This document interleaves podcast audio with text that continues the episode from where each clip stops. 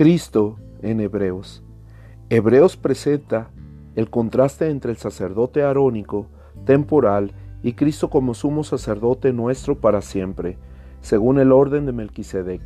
Cristo es divino. Capítulo 1, verso del 1 al 3 y verso 8. Y humano por igual. Capítulo 2, verso 9, 14, 17, 18. Y cumple los tres oficios de profeta, sacerdote y rey. Hola, soy Carlos de León. Estamos leyendo Hebreos capítulo 5.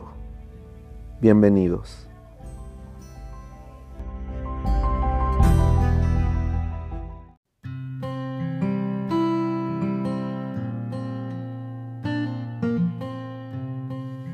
Hebreos capítulo 5 porque todo sumo sacerdote, tomado de entre los hombres, es constituido a favor de los hombres en lo que a Dios se refiere, para que presente ofrendas y sacrificios por los pecados, para que se muestre paciente con los ignorantes y extraviados, puesto que Él también está rodeado de debilidad, y por causa de ella debe ofrecer por los pecados tanto por sí mismo como también por el pueblo, y nadie toma para sí esta honra, sino el que es llamado por Dios como lo fue Aarón.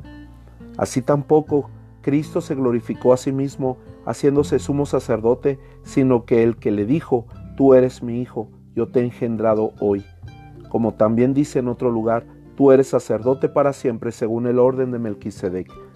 Y Cristo en los días de su carne, ofreciendo ruegos y súplicas con gran clamor y lágrimas al que le podía librar de la muerte, fue oído a causa de su temor reverente y aunque era hijo por lo que padeció, aprendió la obediencia. Y habiendo sido perfeccionado, vino a ser autor de eterna salvación para todos los que le obedecen. Y fue declarado por Dios sumo sacerdote según el orden de Melquisedec. Advertencia contra la apostasía. Acerca de esto tenemos mucho que decir y difícil de explicar, por cuanto os habéis hecho tardos para oír porque debiendo ser ya maestros, después de tanto tiempo, tenéis necesidad de que se os vuelva a enseñar cuáles son los primeros rudimentos de las palabras de Dios. Y habéis llegado a ser tales que tenéis necesidad de leche y no de alimento sólido. Y todo aquel que participa de la leche es inexperto en la palabra de justicia porque es niño. Pero el alimento sólido es para los que han alcanzado madurez para los que por el uso tienen los sentidos ejercitados en el discernimiento del bien y del mal.